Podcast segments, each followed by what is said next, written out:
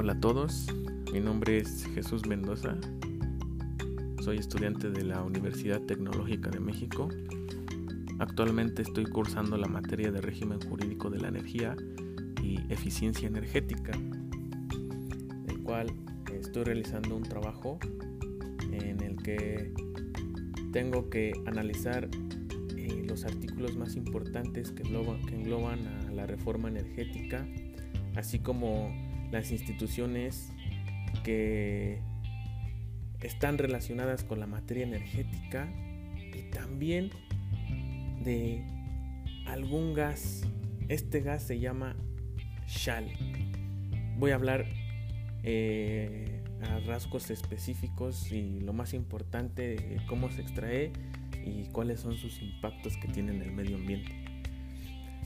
En primer lugar, eh, estos artículos constitucionales son el 25, el 27 y el 28, el cual el artículo 25 corresponde al Estado en que la Rectoría del Desarrollo Nacional para garantizar que éste sea integral y sustentable, que fortalezca la soberanía de la nación y su régimen democrático.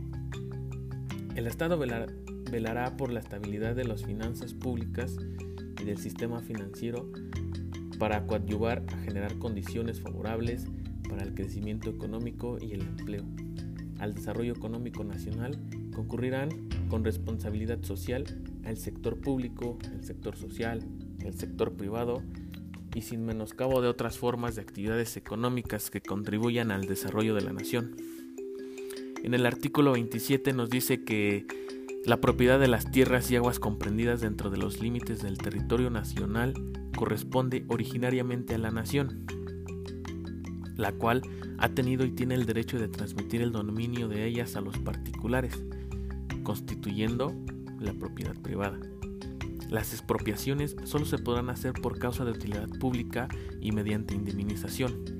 La nación tendrá en todo tiempo el derecho de imponer a la propiedad privada las modalidades que dicte el interés público, así como el de regular en beneficio social el aprovechamiento de los elementos naturales susceptibles de aprobación, con objeto de hacer una distribución equitativa de la riqueza pública, cuidar de sus conservaciones, lograr el desarrollo equilibrado del país y el mejoramiento de las condiciones de vida de la población rural y urbana.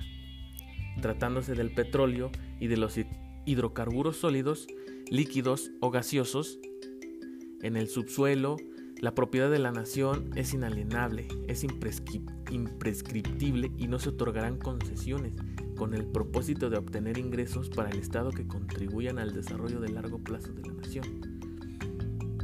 Y en el artículo 28 nos dice que en los Estados Unidos mexicanos quedan prohibidos los monopolios, las prácticas monopólicas, los estancos, las condonaciones del impuesto y las exenciones de puesto en los términos y condiciones que fijan las leyes. El mismo tratamiento se dará a las provisiones al título de protección a la industria.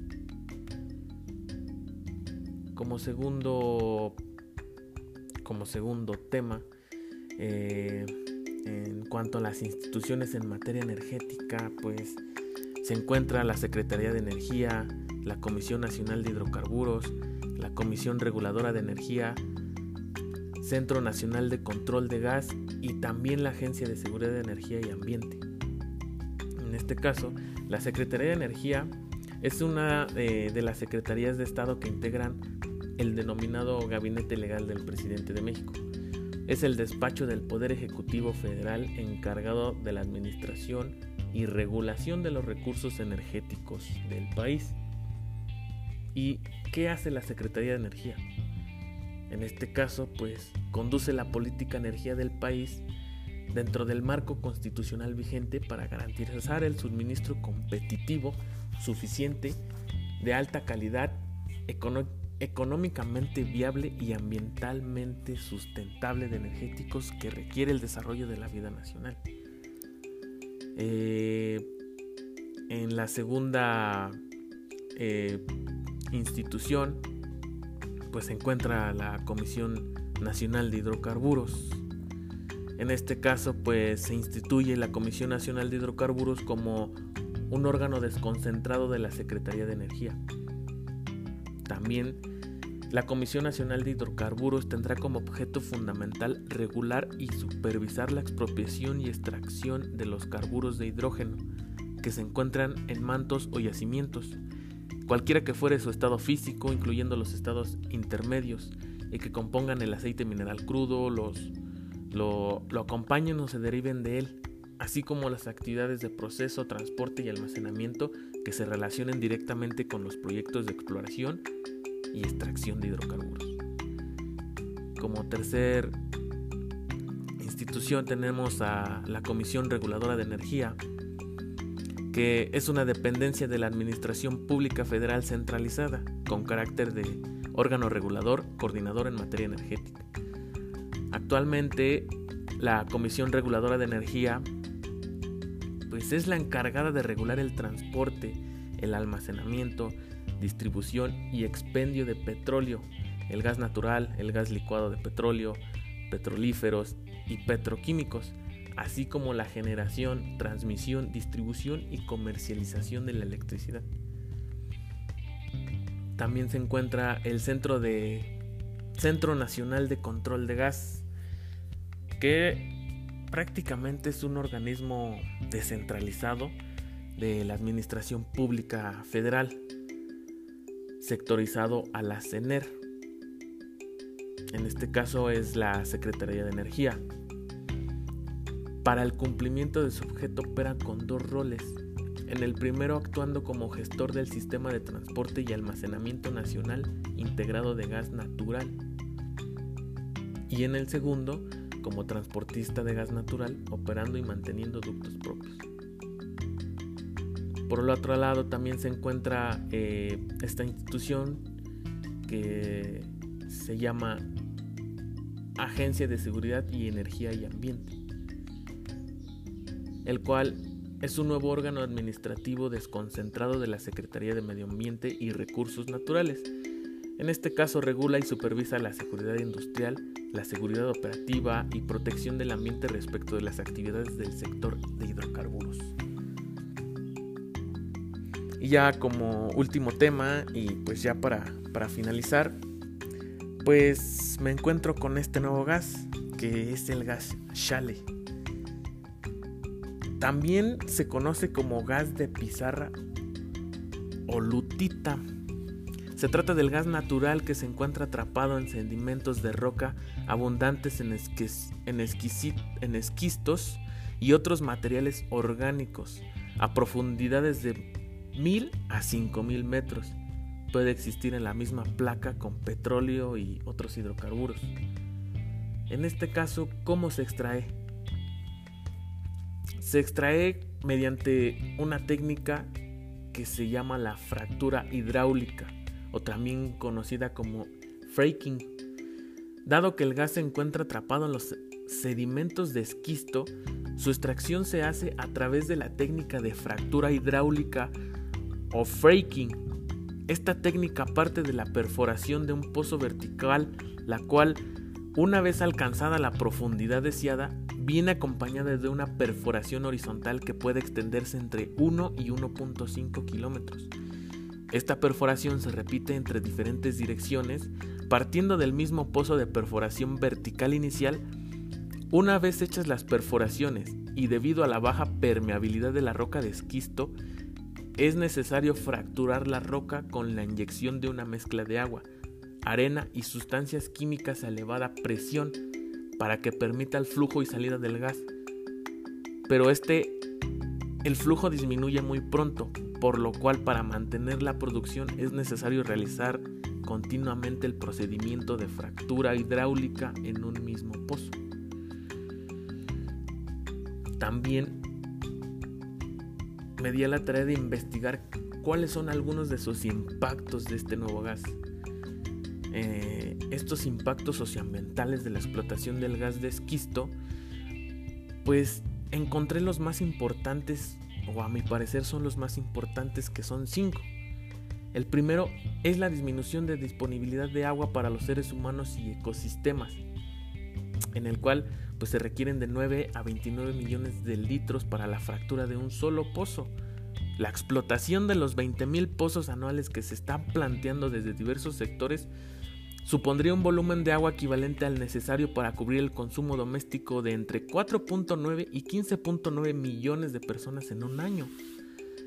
Ello supondría la disminución de la cantidad de agua disponible para otros usos, lo que pondría en peligro la relación del derecho humano a este recurso.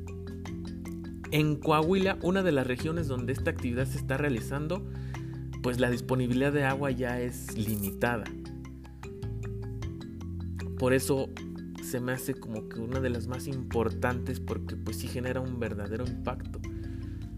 Pero pues esto es a lo que pues hace alusión como el primer pues y el más grande impacto que es el agua y pues el agua pues a mi punto de vista pues es la vida, ¿no?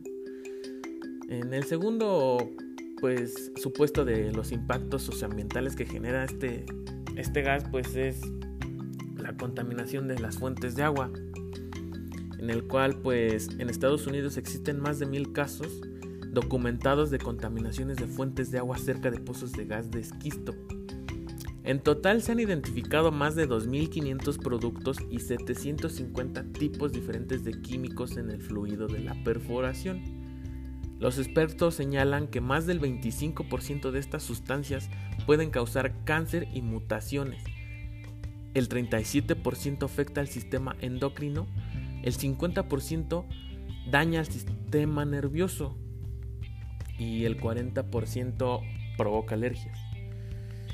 Como tercer supuesto de este impacto eh, son las emisiones de gases contaminantes. En este caso, pues la extracción, el procesamiento, el transporte, almacenamiento y la distribución del gas de esquisto supone la emisión de sustancias contaminantes a la atmósfera, el cual pues el 90% de estas emisiones se encuentran compuestas por metano, cuyo escape es superior a un 30% al de los proyectos de gas natural convencional. Además, también se producen emisiones de dióxido de azufre, óxido de nitrógeno y compuestos orgánicos volátiles provocadas por el uso de camiones y equipos de perforación. Eh, en este caso, eh, pues ya una de las cuartas, eh, de las cuartas, de los cuartos y del, del, cuarto lugar en, en, mis, en mi listado de estos cinco impactos, pues también pues se encuentra que contribuye al calentamiento global, el cual pues la explotación del gas de esquisto contribuye a la aceleración del cambio climático debido a las emisiones de gas metano que se producen por ineficiencias en la extracción, procesamiento, almacenamiento, el traslado y pues la distribución.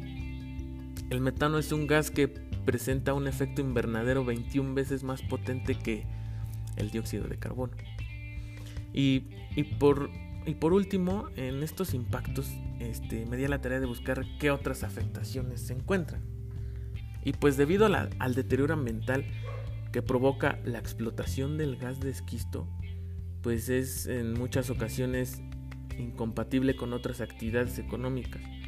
Por otro lado, la magnitud del tráfico de grandes vehículos que transportan agua y otros materiales daña la infraestructura carretera y afecta la tranquilidad de las poblaciones. Además, dado el uso de sustancias tóxicas en el fluido de perforación, se generan residuos tóxicos que deben de ser tratados y depositados con la consecuentes riesgos socioambientales. Y pues sí, por, por muchos y estos más, eh, pues se generan distintos impactos socioambientales eh, pues en, cuanto a la explotación del gas de esquisto. Y es un tema muy interesante que el cual eh, tendría que entrarse en un, en un gran en una gran investigación en, qué más impactos puede generar al medio ambiente eh, pues en realidad es todo un tema que se debe desarrollar pues se debe de desarrollar a, profundidad. Pero así es esto de, las energías y pues esperemos si sea o haya sido de su agrado este esta pequeña información que además pues me da un, un, alto impacto en cuanto a lo que genera como como los los pues pues por medio de esta explotación del gas de esquisto, ¿no? Todos los impactos socioambientales que, que está generando. Pero